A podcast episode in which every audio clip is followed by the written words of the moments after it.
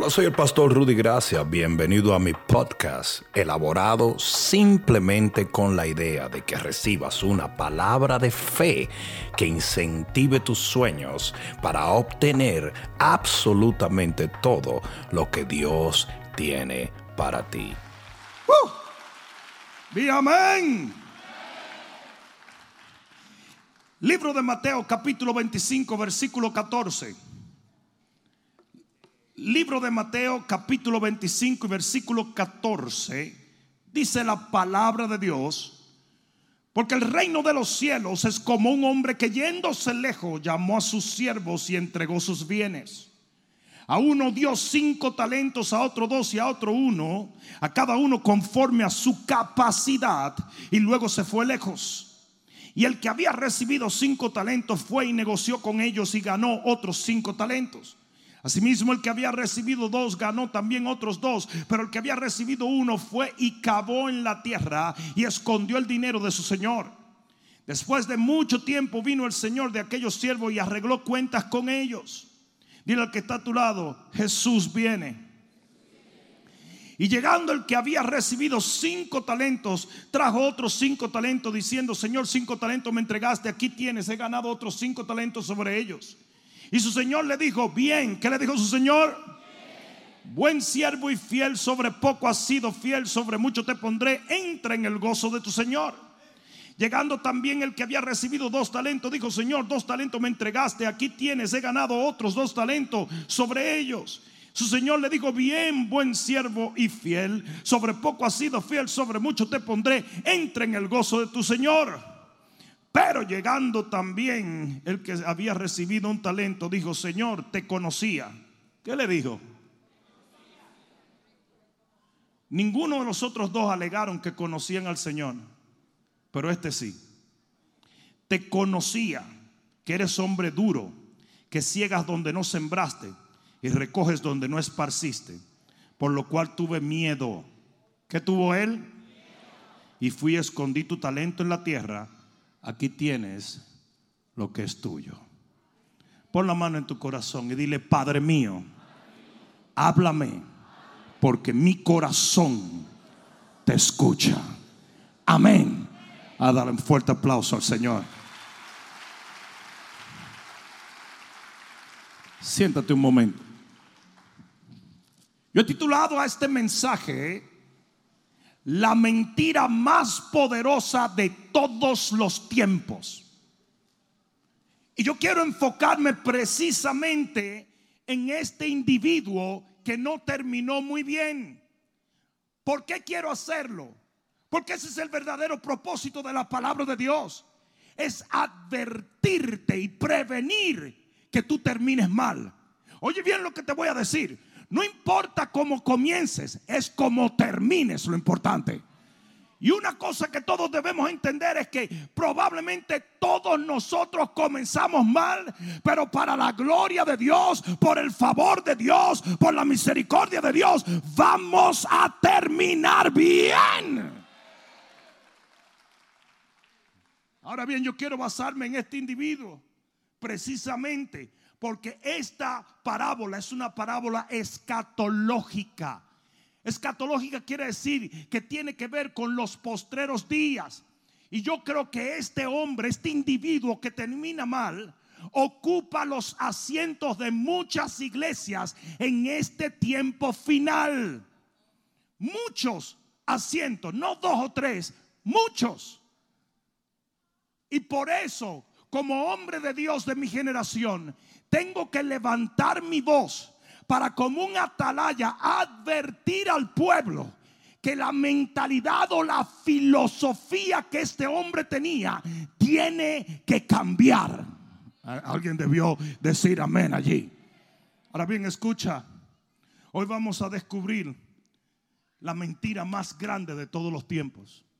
Hoy vamos a descubrir, de acuerdo a la palabra de Dios, la postura filosófica, doctrinal, teológica o como quieras llamarle, ideología que más destruye el destino y la vida de los individuos. Lo primero que voy a, voy a hablar es lo siguiente.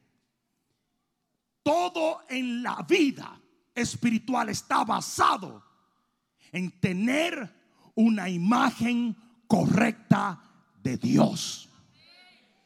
Si usted no tiene una imagen correcta de Dios, si usted no lo conoce verdaderamente, si usted no sabe quién Él es, cómo funciona, cómo son sus emociones, nada de lo que usted haga tendrá sentido. Porque allí comienza y termina todo. No sé si alguien me está entendiendo.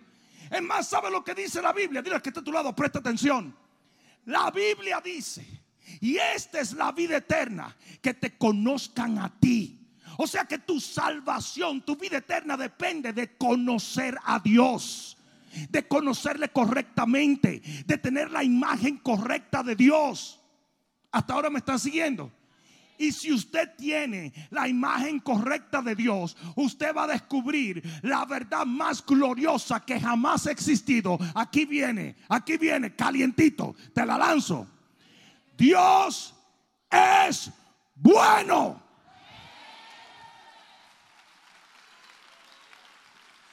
Ahí no hay coma, ahí no hay tres puntos, ahí no hay dos puntos. No, es un punto final.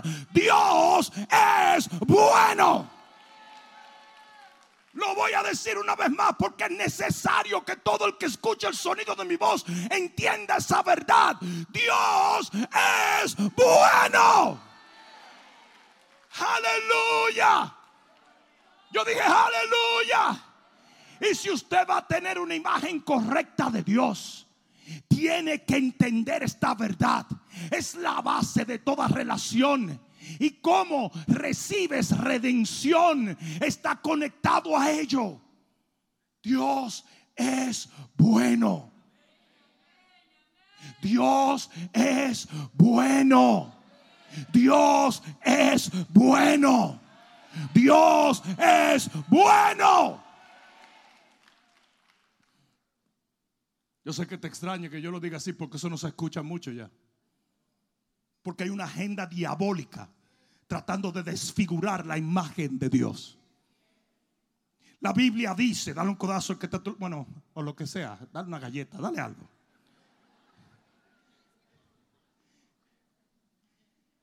Volvemos a la ley de la cual hablé hace un momento. Ningún árbol malo sabe dar buenos frutos. Y ningún árbol bueno sabe dar malos frutos. Y aquí es donde viene lo importante. Cuando usted cree que Dios es bueno, entonces usted entiende lo que es gracia y favor.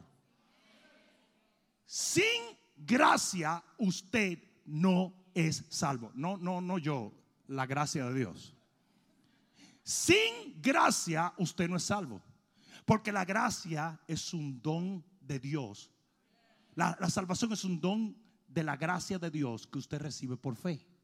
Si usted no cree en gracia, entonces usted no puede ser salvo. Ahora mira lo interesante de este asunto. Si usted no cree que Dios es bueno, usted no comprende la gracia. ¿Por qué? Porque ¿qué es la gracia? Es un producto de un Dios bueno. ¿Sabías tú que la gracia de Dios es más poderosa que el juicio? o la justicia. No ahora en el Nuevo Testamento, pero en el Viejo Testamento. Cuando alguien pecaba, Dios no le daba guiso de inmediato. En muchas ocasiones Dios tuvo gracia y misericordia. ¿Sí o no? ¿Sí o no? Y no estaban bajo el pacto en la sangre de Jesús, porque en el Nuevo Testamento es diferente. La gracia es distinta. Porque ya Jesús pagó. Entonces la gracia y la justicia se combinaron. Porque Dios te tiene gracia, pero al mismo tiempo ya está pago por justicia divina. Porque el que no conoció pecado por, por nosotros fue hecho pecado para que nosotros hayamos hecho la justicia de Dios en él. Pero ¿cuál es el punto que estoy haciendo? La justicia de Dios dice que si usted peca, Él tiene que darte guiso, te tiene que matar. Sin embargo, cuando tú pecas es lo que hace que tiene misericordia y gracia. Por eso la misericordia y la gracia es mayor que la justicia. en Cristo Jesús las dos cosas se combinan. Porque Jesús representa el pago por el pecado y el amor de Dios, la gracia y el favor. Pero lo que yo necesito que entiendas es esto. Si usted no cree en la bondad de Dios, usted no va a creer en la gracia de Dios. Para usted eso va a ser un cuento de camino. Usted ha visto cuando una gente bien mala te está diciendo, Tom, quédate con eso. Y tú estás diciendo, eh, what's the catch? ¿Qué cuento es ese? Si a ti te para una gente a lo oscuro eh, eh, en una carretera de ese y te dice, mira, toma estos mil dólares, tú lo agarras. Seremos locos, ¿verdad? que tú vayas a entrar a un avión y de repente te den una caja y te digan, mira, te estoy dando un regalo, tú lo agarras para que te monten el avión y tú dices, ¿Qué, qué, qué será eso? ¿usted está chivo? No. ¿Usted está chivo? Digo, yo no sé ustedes, porque los dominicanos siempre andamos chivos. El dominicano siempre anda escamado. Por eso es que nunca se lo llevan los extraterrestres. El dominicano nunca en la vida va a ver una luz en medio de la noche y va a decir, déjame ver, y tifón No. Esos son los gringos que hacen eso. El dominicano dice, migración, compadre. Tú nunca ves un dominicano metido en un... No, no creo en los extraterrestres, por si acaso, ¿eh? No, porque ahorita me sacan una. Pero el asunto es, siempre que usted vea la bondad de Dios con duda, usted se va a sentir chivo con cualquier cosa que le vaya a dar Dios. Porque tú vas a decir, ¿cómo voy a hacer eso? El que cree que Dios es bueno entiende el favor de Dios.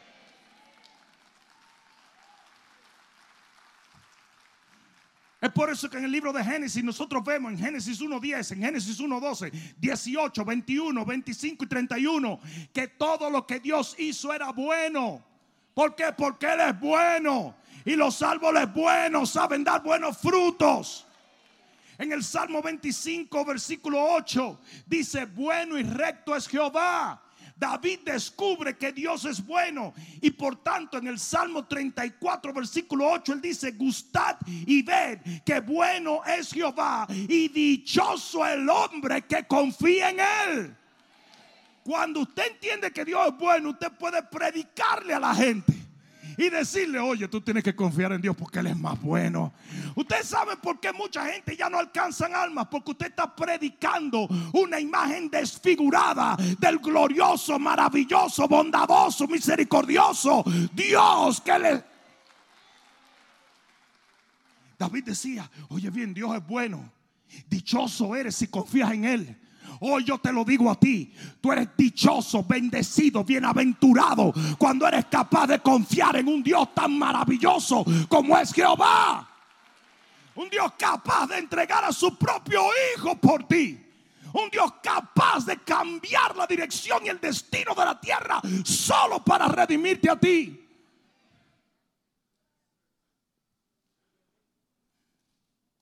Jesús no solamente revela que Dios es bueno, sino que revela que Él es el único bueno. Dice en Mateo 19, 16, hay bueno uno solo, y es Dios.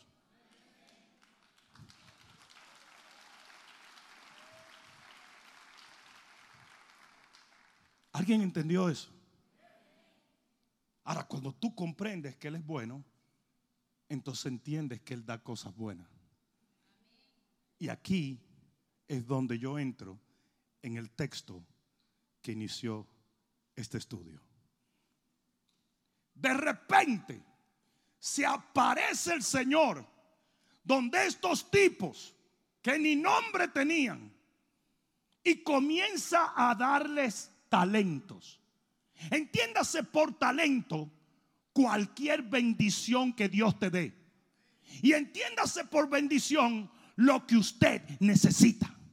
Porque para Jacob, para, perdón, para Abraham, bendición fue un hijo. No sé si me están entendiendo. Para Jacob, bendición fue un cambio de naturaleza. Para José, bendición fue una subida al trono. Para, para, Daniel bendición fue salir de la fosa de los leones. Para Sadrach, Mesach y Abednego bendición fue danzar en el fuego con el Señor. Por eso cualquier cosa que tú necesites constituye tu bendición. Y sabes cómo tú la recibes por gracia, por favor. Oh, yo estoy tratando de decirte que en cada servicio el Señor anda tirando bendiciones por todos sitios. Tú estás aquí, Él está tocando tus hijos en tu casa. Tú estás aquí, Él está tocando tu jefe. Tú estás aquí, Él está cambiando la dirección de tu vida. Tú estás aquí, Él te está sanando. Tú estás aquí, Él te está abriendo puertas. Tú estás aquí, Él te está contestando la oración. My God, alguien de un grito de gloria. Aleluya. Y todo por favor, por gracia. Aquí no dice que el Señor se apareció y le hizo una encuesta a estos tipos. Aquí no dice la Biblia que ellos se lo ganaron, que ellos lo merecían, que ellos se lo pidieron, que ellos lo batallaron, que ellos sacrificaron o que ellos lo negociaron con Dios. Óyeme bien lo que te voy a decir. Hay un millón de bendiciones esperando por ti que no te la tienes que ganar. Dios te la va a dar no porque tú eres bueno, sino porque eres bueno.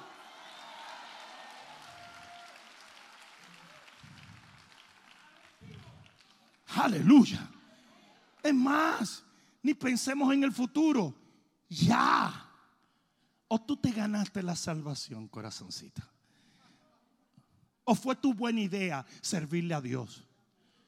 A usted lo viene bendiciendo el Señor hasta cuando usted no quería saber de Él. Porque Él es tan bueno que bendice hasta el impío. Y usted era el primero de todo lo impío. Usted era impío plus impía super plus plus. Pero Él te bendijo porque Él hace salir su sol sobre los buenos y los malos. Ese es Dios. Porque es que Él no tiene que ver con tu conducta. Es Él. Es Él. Es su naturaleza. Tú no viste a Jesús enfermando a nadie, pero sanó a todos. Tú no viste a Jesús matando a nadie, pero levantó los muertos. Tú no viste a Jesús robándole a nadie, pero reprodujo los panes y los peces, porque Él es bueno. Yo dije, Él es bueno. Y todas las mañanas renueva su misericordia. Te borra un montón de cosas, no más para bendecirte. No, pero tú sabes quién está luchando con este concepto. La gente que no entiende su bondad. They're fighting it right now. They're saying, hmm, too good to be true. Está como demasiado lindo. Yo estoy acostumbrado en esta vida, nada es así. Está bien, pero es aquí, no allá.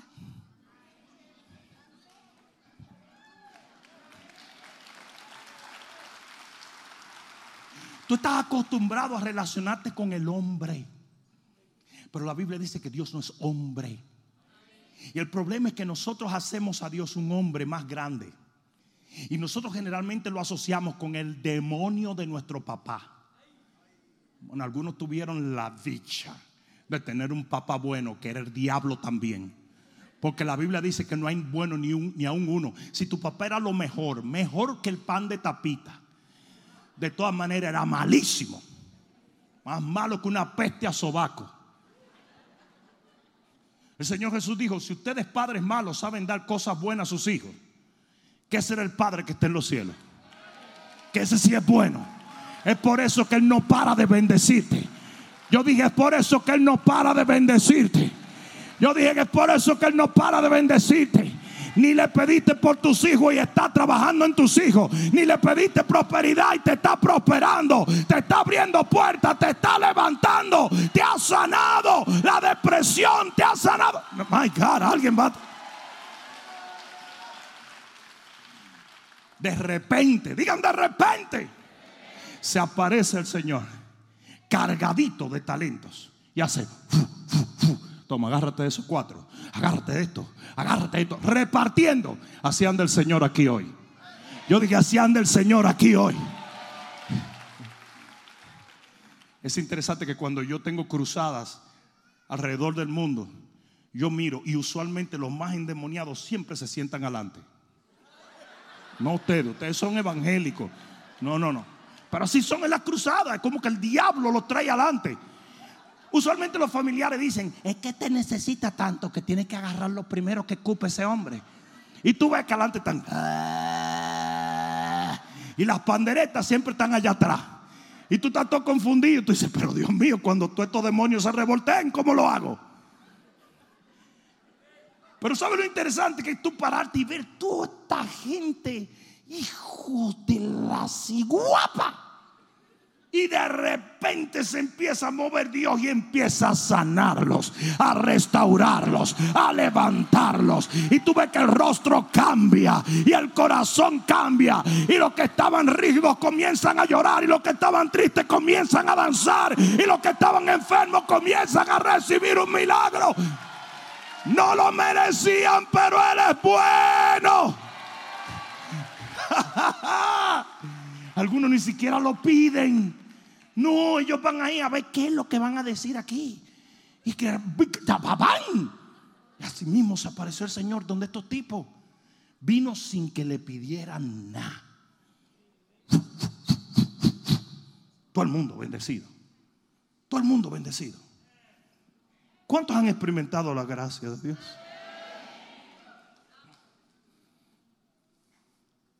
Pero en el versículo 24 hay un tipo que le cae su bendición. Y el tipo mira la bendición y ve que los otros dos tigres están felices. Los otros dos tipos que recibieron bendición tan culeco. Los tipos están, ¡wow! ¡Aleluya! ¿Te han visto la gente que recibe bendición en la iglesia y sabe que no lo merecía y está feliz? ¿Mm? ¿Mm? Pero este tiene su bendición en la mano y está medio chivo. ¿Cómo está? Chivo.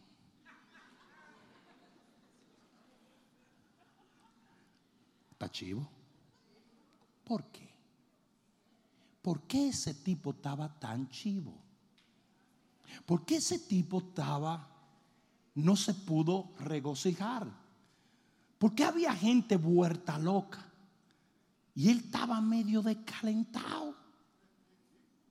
Ese tipo probablemente estaba más feliz antes de que le dieran la bendición que después que se la dieron. Como que cuando le dio Dios la bendición, encontró que era un problema. No sé si alguien me está entendiendo. Oye esto, el tipo estaba incómodo. ¿Por qué? Qué bueno que lo preguntaste. Porque él creía que Dios era malo.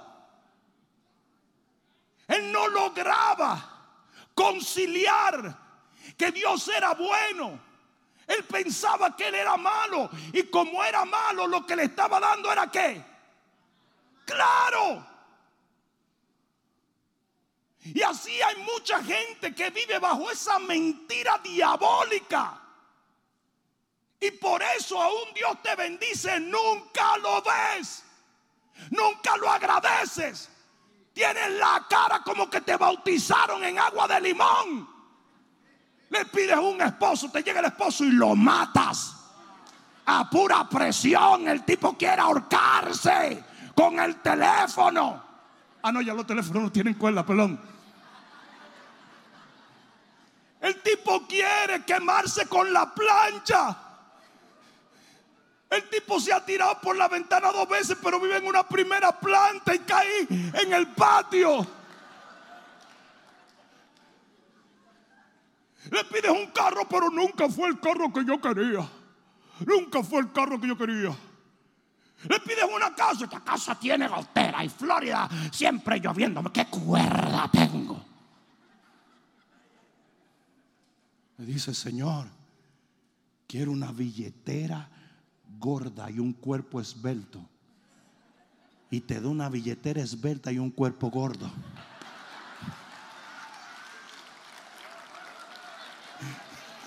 Eso te gustó, Pedro. si no eso. y siempre estás descalentado. Porque la realidad y la base, óyeme bien rico, la base de la fe está en la imagen saludable de Dios. Si Dios es bueno, lo que me da es bueno, pero si es malo, lo que me da es horrible. Y hay gente que tiene la desfachatez De decir, yo estaba mejor cuando no le servía al Señor. Yo quisiera agarrarte en, una esquina allí. ¿Qué, qué? Abajo el ala, así rapidito. Ay, ay, ay, ay, así. Estilo prisión, apuñaleado con un lapicero.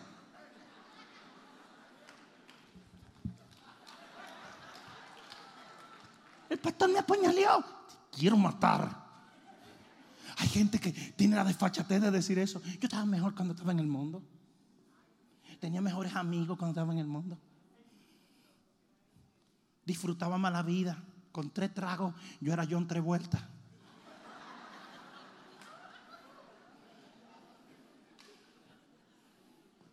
Un tipo con el maná en la boca decían, yo estaba mejor cuando no teníamos maná. ¿Y qué comíamos? Nada. Y todo les cae mal.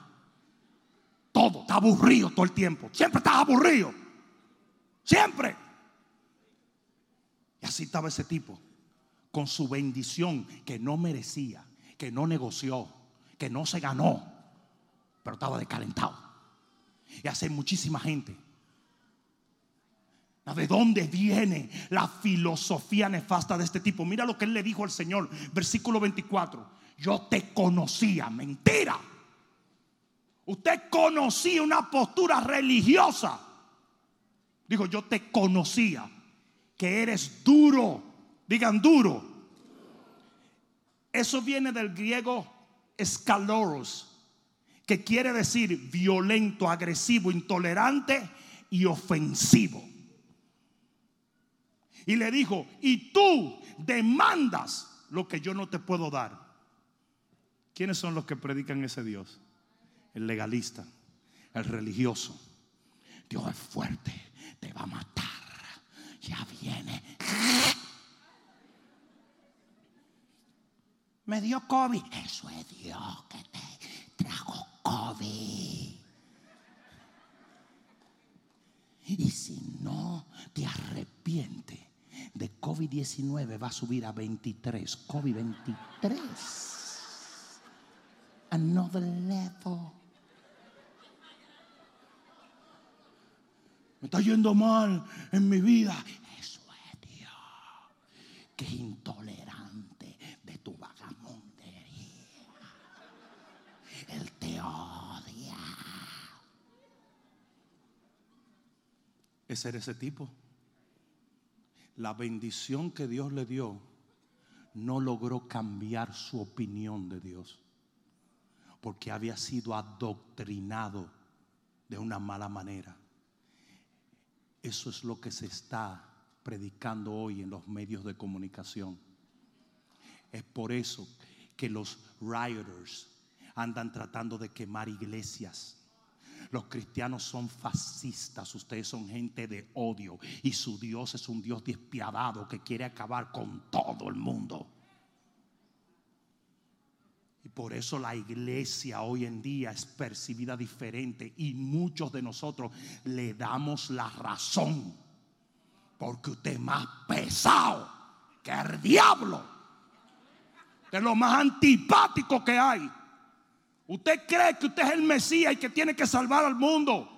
Nunca se ríe. Cuando se, cuando, eh, eh, se ríe era un gas que le iba a salir. Y, anda culpando y señalando y corrigiendo a gente que usted no tiene que corregir. ¿Quién le dijo a usted?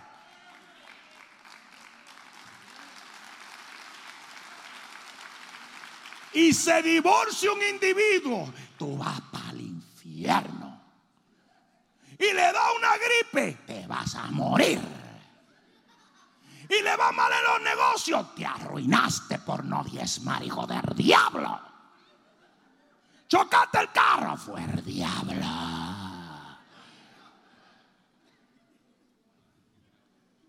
Tú le das razón a la gente, porque usted es bien pesado. ¿Usted cree que Dios le dio la licencia de perseguir a la gente y de pisotearlo en sus peores momentos? Los otros días cuando yo hablé respecto al pastor y al apóstol Maldonado, yo no estaba aplaudiendo su divorcio, bobo de la yuca. Salieron un montón, ¿está aplaudiendo el divorcio? Claro que no. Lo que estoy en contra es de que Él mostró gracia sobre tanta gente y nadie le va a mostrar gracia en el momento en que lo necesita. Le dijo un millón de gente que Él es bueno, que Dios es bueno y que los quiere sanar y los quiere salvar y los quiere bendecir. Y ahora todo el mundo le dice, pero te quiere matar a ti. Y esa es la babosada que hay en los ministerios de hoy en día. No sabemos llorar con el que llora y reír con el que ríe. No somos empáticos. Está dando brega aplaudir. ¿Y sabes por qué? Porque no crees que Dios es bueno. No crees en la gracia de Dios.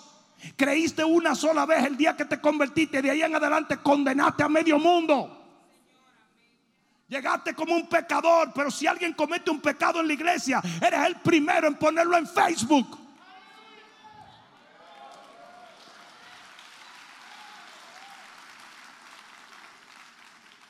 Y todos los babosos que hoy en día no entienden que un día van a darle cuenta a Dios por lo que hacen. Que con la misma vara que juzgan a otros, van a juzgar a ellos. Se deleitan en las redes sociales en decir, es un falso profeta, es un hijo del diablo, está ahí por dinero. ¿Qué sabes tú?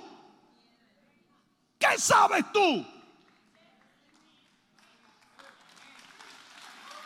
Y un montón de gente celebrándole esa porquería.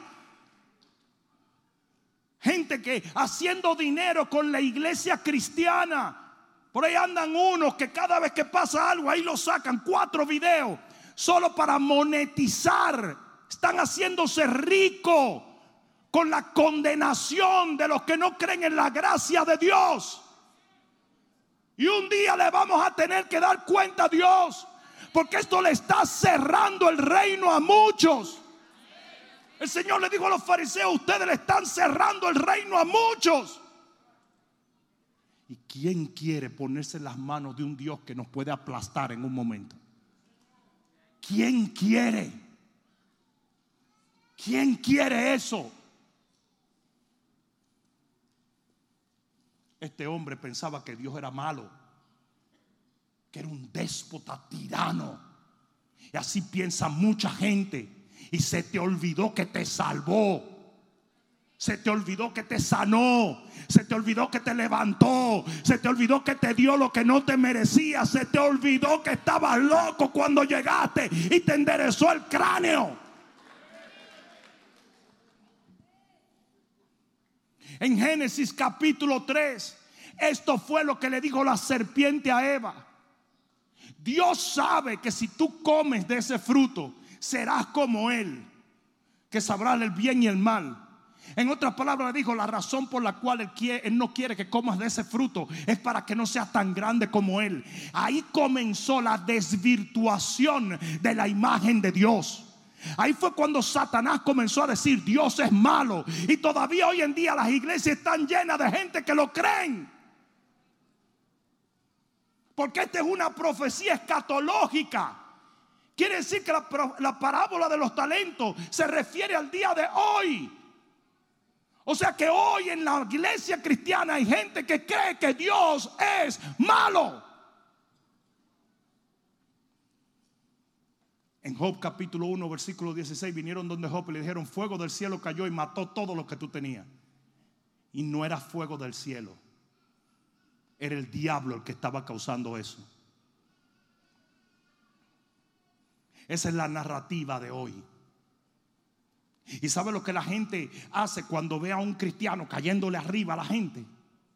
Lo aplaude porque dice, uy, qué hombre, oye, es un hombre heavy. Mentira, es un baboso. Cobarde que no es capaz de levantarse a predicar la verdad. Quiere tener a la gente manipulada, asustada,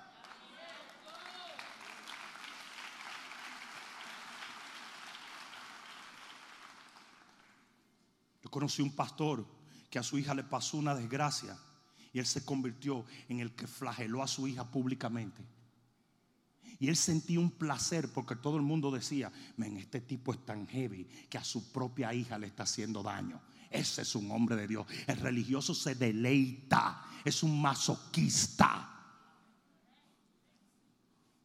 y ve un padre haciéndole daño a un hijo y lo aplaude, porque como Dios es un padre y nos hace daño a nosotros, entonces un padre que persigue, ataca y condena a un hijo también es como Dios. Y ese hombre eh, destruyó a su hija por un error que cometió para complacer a los religiosos. Que se meta con un hijo mío, lo ajolco.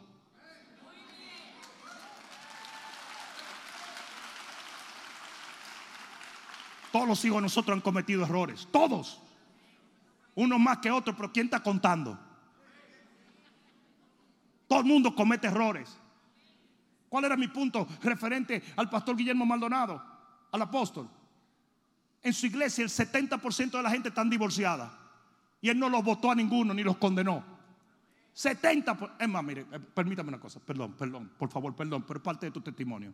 Levanta tu mano si tú estás divorciado. Miren esto. ¿Sabe lo que te hace la religión? Que tú te olvides la gracia que Dios mostró para contigo. Y que si alguien se divorcia, tú lo persigas. Acaban de levantar la mano casi el 60% de la congregación, de los que están aquí. Perdóname que te puse en the spot, pero nadie te vio porque tú eres negro y está muy oscuro.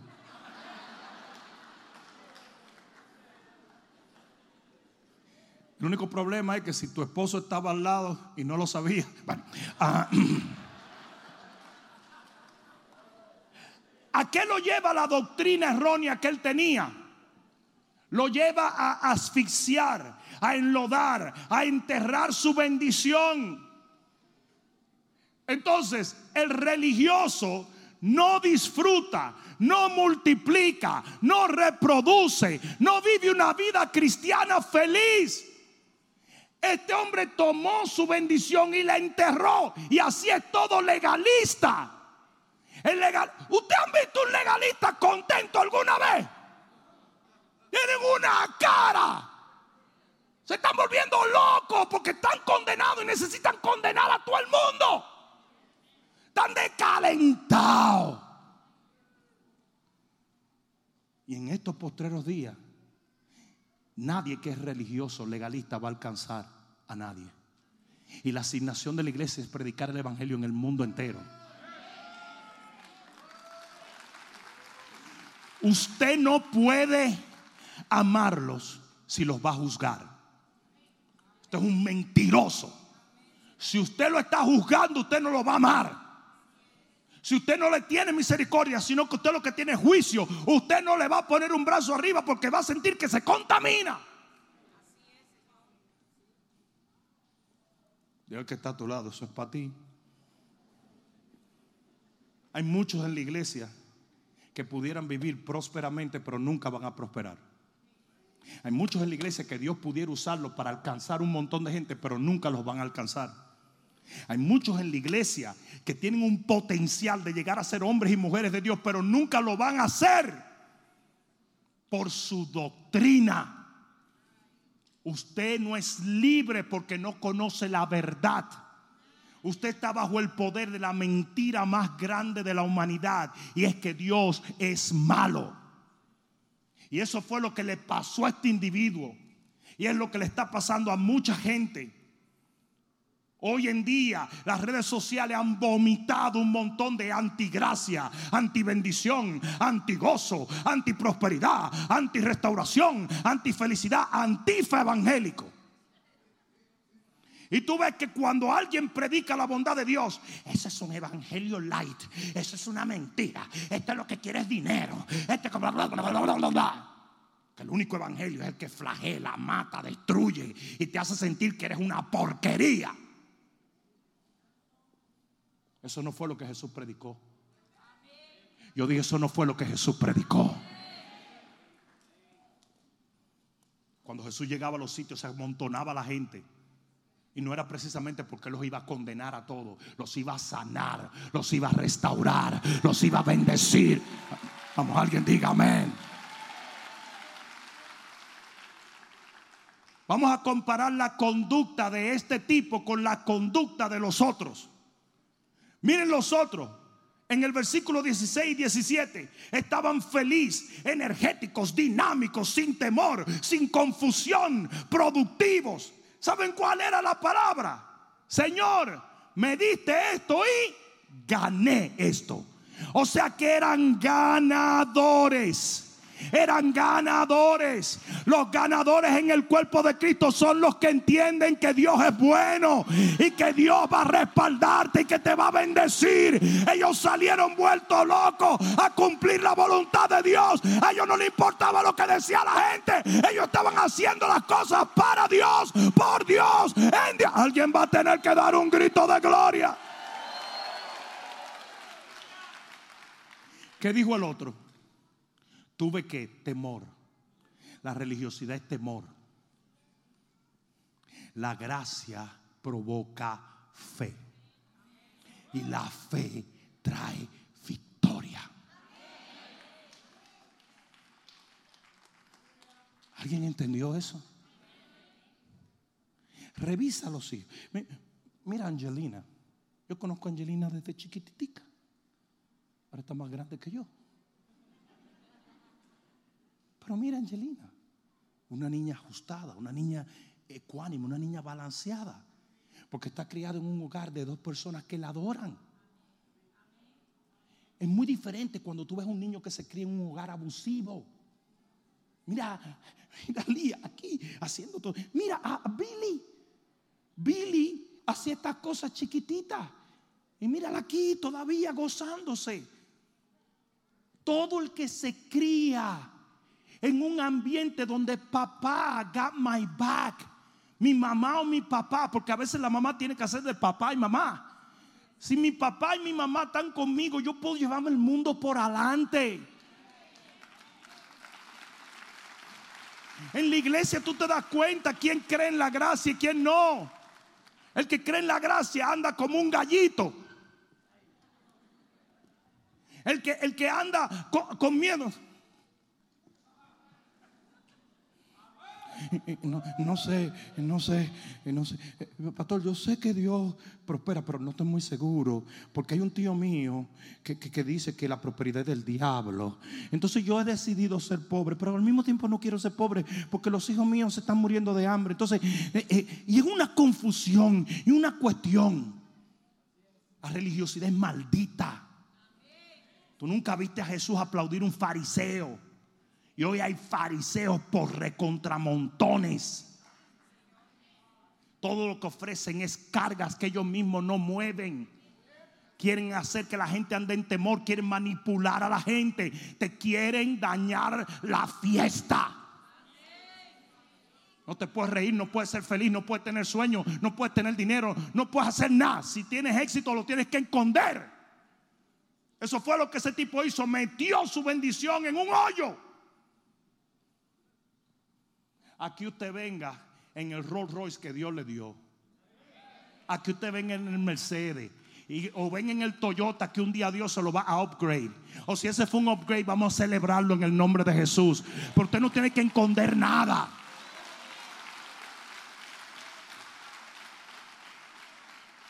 Alguien diga amén. Al final, versículo 21 y 22 dice que el Señor premió ¿A quién? ¿A quiénes? A los de fe, a los que multiplicaron, a los que pensaron bien, a los que creían que Dios es bueno, a los que vivían una vida emocionante, esa vida cristiana era maravillosa. Ellos no le preguntaban a nadie, ellos nada más salían a hacer lo que tenían que hacer. Yo le voy a servir a Dios y el Señor me va a bendecir y al final me va a prosperar y al final va a bendecir mis hijos. Él me va a sanar, Él me va a prosperar, Él me va a bendecir, Él me va a restaurar. Yo no voy a llorar para siempre, yo no voy a sufrir para siempre. Él me va a dar un buen matrimonio, un buen hogar, un buen negocio, un buen ministerio. Alguien de un grito de gloria.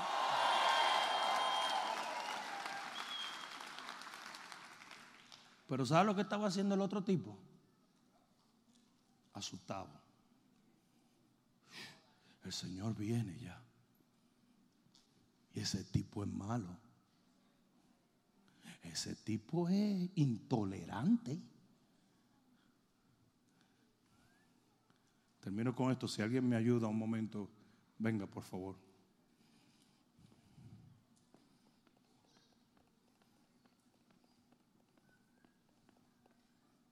El último punto que yo debo de hacer es este. El Señor le dijo al hombre fracasado, tú debiste de buscar banqueros. ¿Quiénes son los banqueros? Los banqueros son la gente que saben más de tu talento, de tu bendición y de tu tesoro que tú mismo. Y son capaces, si tú no eres capaz de multiplicar y afectar el mundo con lo que Dios te dio, tú necesitas un líder. Pero no un líder contaminado. Un líder que pueda tomar tu talento y multiplicarlo para la gloria de Dios.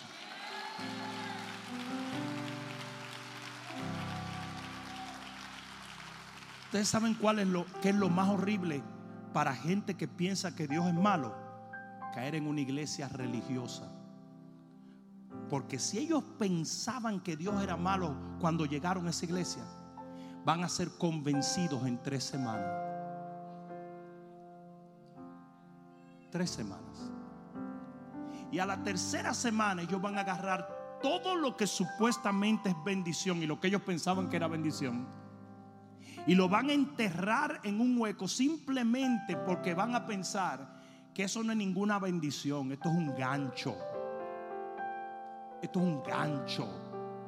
Yo no voy a hacer nada. Porque cuando venga el Señor, él, es demasiado terrible. Y yo tengo miedo de ir a ofenderlo. No lo voy a servir.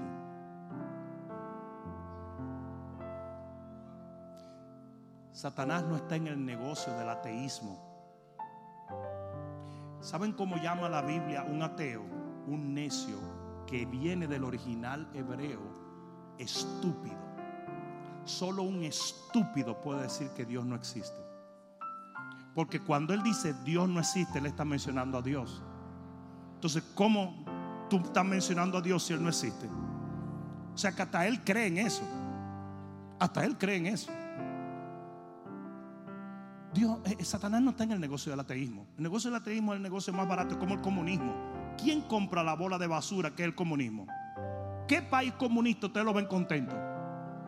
Comunismo es una excusa simple para que unos tomen poder y puedan oprimir a un pueblo que ya no tiene derechos como ciudadanos.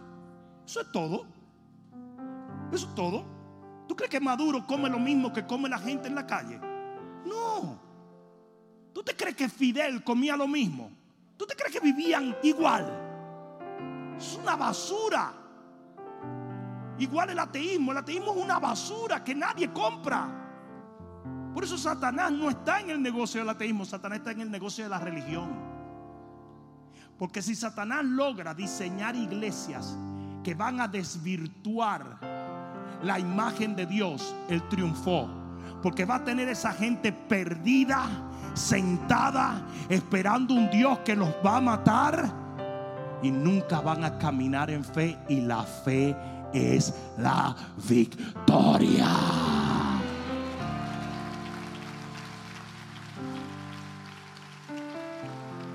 Déjate de estar pensando que Satanás es tu tío Chencho que te dice vamos a darnos unos tragos. Ese no es Satanás. Ese eras tú en unos días. Tú no eras Satanás. Tu tío Chencho sabe que para divertirse se tiene que dar dos galones de, de ron. Y así eras tú también. Todavía. Todavía no te pueden ni cremar si te mueres porque ardirías por cuatro meses. Está lleno de alcohol. El diablo no es Chencho. Mira qué buen título. El diablo no es Chencho. El diablo es el hermanito en la fe que trata de desfigurar la imagen de Dios. Para que tú te retraigas de vivir una vida de bendición y por ende afectar a muchos con esa vida. El diablo está en el negocio del legalismo, de la religiosidad, de la antigracia, antiprosperidad, antigozo, antifelicidad, anti cualquier cosa que tú puedas decir que es bendición. En eso está el negocio del diablo. Y por eso yo dije al principio y con esto concluyo. Las iglesias están repletas de gente como este hombre, que recibieron algo de Dios, pero no le dan el valor, porque no piensan que un Dios malo puede darles algo bueno. La mentira más grande de la humanidad viene desde el libro de Génesis y hasta el libro de Revelación, no será 100% erradicada. Y es que Dios es malo cuando la Biblia afirma que el único bueno es nuestro Dios. Oh, el que lo crea, póngase de pie y dele un grito de gloria al Rey.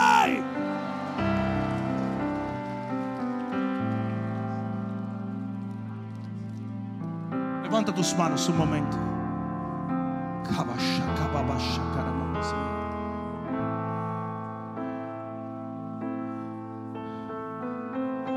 Gracias Espíritu de Dios. Hoy yo quiero quebrantar y romper ese espíritu en medio de nosotros. Tú quizás has estado sentado en el reino y tienes temores y no fe, porque estás inseguro de la bondad y el amor de Dios. No has entendido que mucho de lo que has recibido lo recibiste porque Dios te lo dio por favor y por gracia y así será el resto del camino. Él se aparecerá una y otra vez en tu vida y te va a entregar cosas que van a enriquecer tu caminar sin que tú la merezcas. El enemigo ha enviado gente a decirte, no, no, no, no, no, no, no, no, no, no, no, tú tienes que merecer esto, tú tienes que trabajar en esto. Y si tú no lo haces así, tú no vas a lograrlo. Mentira del diablo. Usted es justo delante de Dios.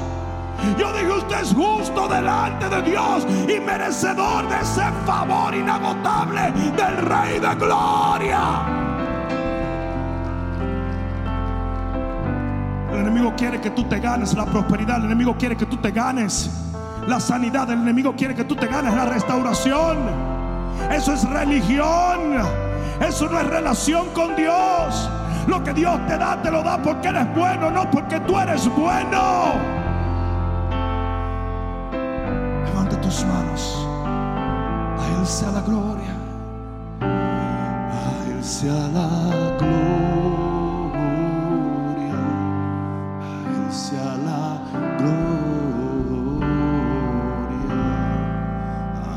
Sea la gloria. Por siempre. Amén. A Él sea la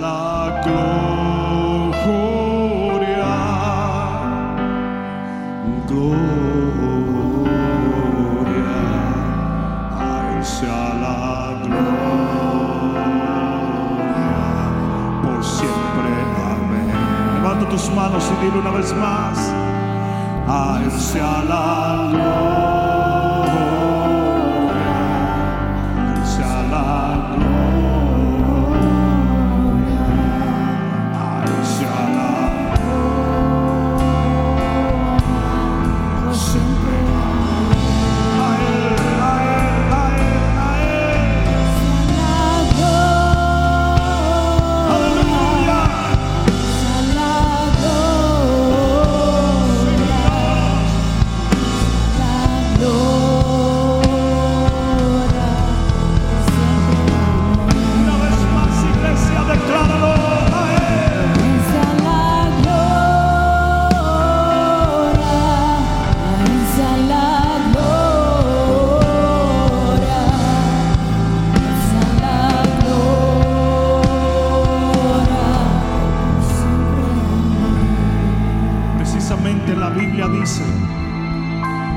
salvación es un don gratuito de Dios, que no podemos ganarlo para que sea Dios el que se glorifique en ello. Usted no mereció la redención, como usted no merece la restauración, la sanidad y la bendición, sino que Él te la otorga por favor.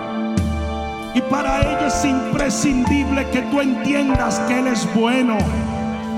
Para ello es imprescindible que tú entiendas que el árbol bueno puede dar buenos frutos. Es tiempo que el pueblo de Dios rompa la mentira diabólica de que Dios no tiene la mejor intención sobre nuestra vida. A pesar de tus errores, a pesar de tus tropiezos, a pesar de tus dudas, el Señor te va a sanar, te va a levantar, te va a restaurar, te va a abrir puertas. Tus hijos serán bendecidos y tu vida será un testimonio. Alguien de un grito de gloria. Nuestra justicia son como trapos de inmundicia. Si tú crees que tú puedes salvarte por tu conducta, goodbye, my friend. Porque si tú tratas de hacer la ley, serás juzgado por la ley. Pero si eres capaz de creer en la gracia de Dios, entonces tus pecados han sido perdonados. Tu deuda ha sido borrada. Tu redención ha sido obtenida. Alguien debe decir amén a esto. Cierra tus ojos y levanta tus manos y dile, Padre, yo recibo revelación de tu gracia sobre mi vida. Y en este momento, espíritu de mentira, yo te echo fuera de mi corazón, de mi mente, de mi familia. En el nombre de Jesús, Dios es bueno. Y como un Dios bueno, le serviré, le amaré, le seguiré toda mi vida. En el nombre de Jesús, el que lo crea, diga amén, amén, amén, amén, amén, amén.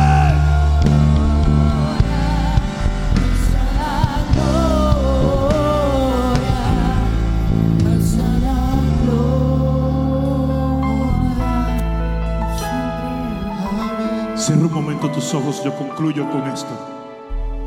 Si tú estás aquí presencial o nos ves a través de las diferentes plataformas virtuales y tú deseas aceptar a Jesús como tu único y suficiente Salvador y permitir que sea su justicia la que te lleva a la vida eterna, que es la única que te da acceso y entrada a ella, entonces ora conmigo de esta manera. Mientras todo ojo está cerrado, toda cabeza está inclinada, nadie se mueva, por favor.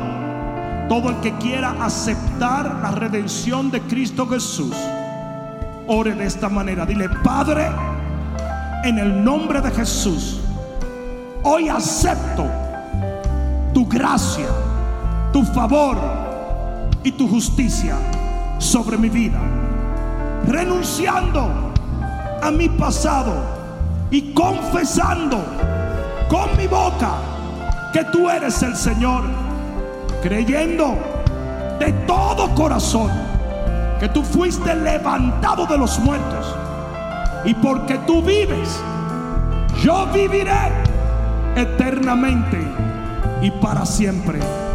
Gracias Señor, porque en este día tu gracia me alcanzó y mi vida te pertenece eternamente. Amén. Oh, dale el mejor aplauso que le hayas dado al Señor. ¡Uh! Aleluya. Aleluya. Aleluya. Rapidito. Si tú acabas de hacer esta oración aquí, levanta tu mano. Solo queremos darte la bienvenida. Allá detrás, Dios te bendiga. Allá detrás, Dios te bendiga. Todo el que aceptó al Señor, levanta tus manos rápido. Dios bendiga esa familia, esa pareja. Dios te bendiga. Mi amigo, Dios te bendiga. Dale un fuerte aplauso a ellos. Allá detrás, joven, Dios te bendiga. Oh, alguien más, alguien más, levanta tu mano, manténla en alto, déjame verte. Allá detrás, Dios te bendiga. Vamos, senadores, dale un fuerte aplauso al Rey. Escuchen, quiero cerrar este servicio orando y bendiciendo los primeros pasos de tu caminar con el Señor.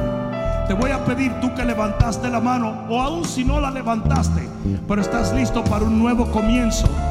Yo quiero que salgas un momento de tu asiento. Los que estaban allá arriba, yo los voy a esperar. Sale un momento de tu asiento. Ven aquí adelante. Déjame orar por tu vida. Denle un fuerte aplauso al Señor. Este es el primer día de toda la eternidad de sus vidas. Vamos, iglesia. Vamos, todo el que levantó su mano. Venga, venga, venga, venga. Aleluya. Dios te bendiga. Vamos, vamos, dale un fuerte aplauso. Si trajiste un amigo, dile, ven, yo te llevo. Ven, ven, ven, ven, ven. Los que levantaron la mano en arriba, vengan, yo lo voy a esperar. Aleluya. Oh, secadores, tú sabes hacerlo mejor que eso. Vamos, vamos, no te quedes en tu asiento.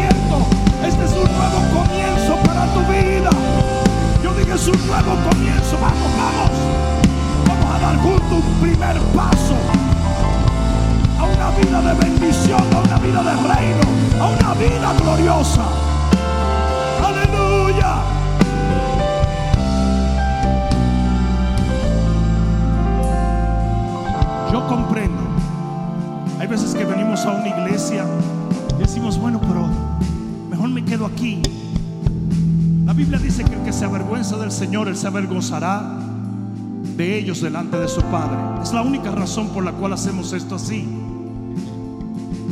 Nosotros sabemos ir a un altar de una iglesia y confesar nuestro amor por una pareja. Entonces tenemos que hacer lo mismo cuando entramos en una relación con el Señor. Por lo tanto, si tú tienes un amigo quizás se siente un poquito tímido, extiéndele la mano y dile, vamos, para que así comencemos con el pie derecho en esta nueva vida. Amén.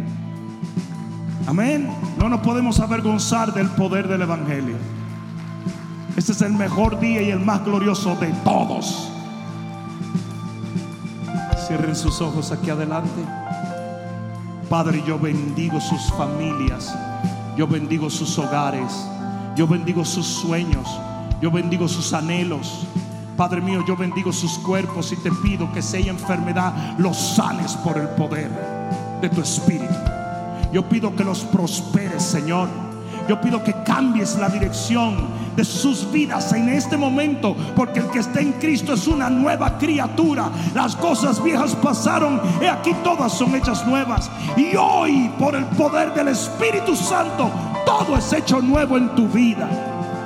Yo bendigo tu vida en el nombre de Jesús y decreto que el poder de Dios te llena ahora.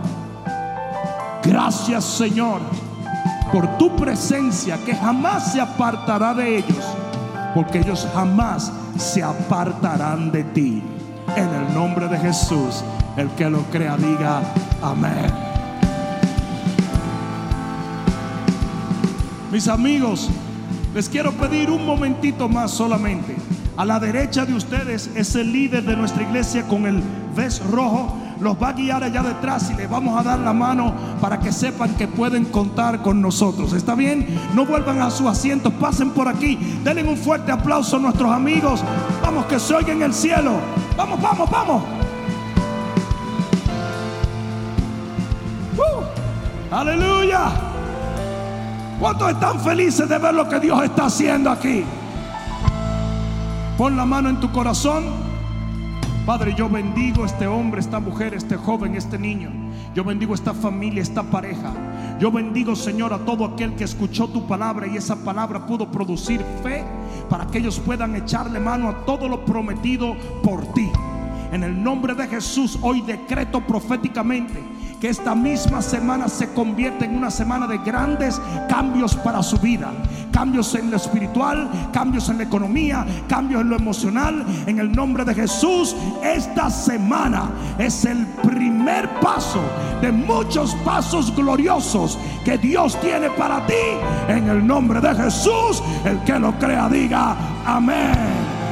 Dios te bendiga. pueblo. Espero que esta palabra cale profundamente en tu alma y que se convierta en pasos de fe que te permitan llegar al destino que nuestro Señor ha trazado delante de ti y de los tuyos. Dios te bendiga.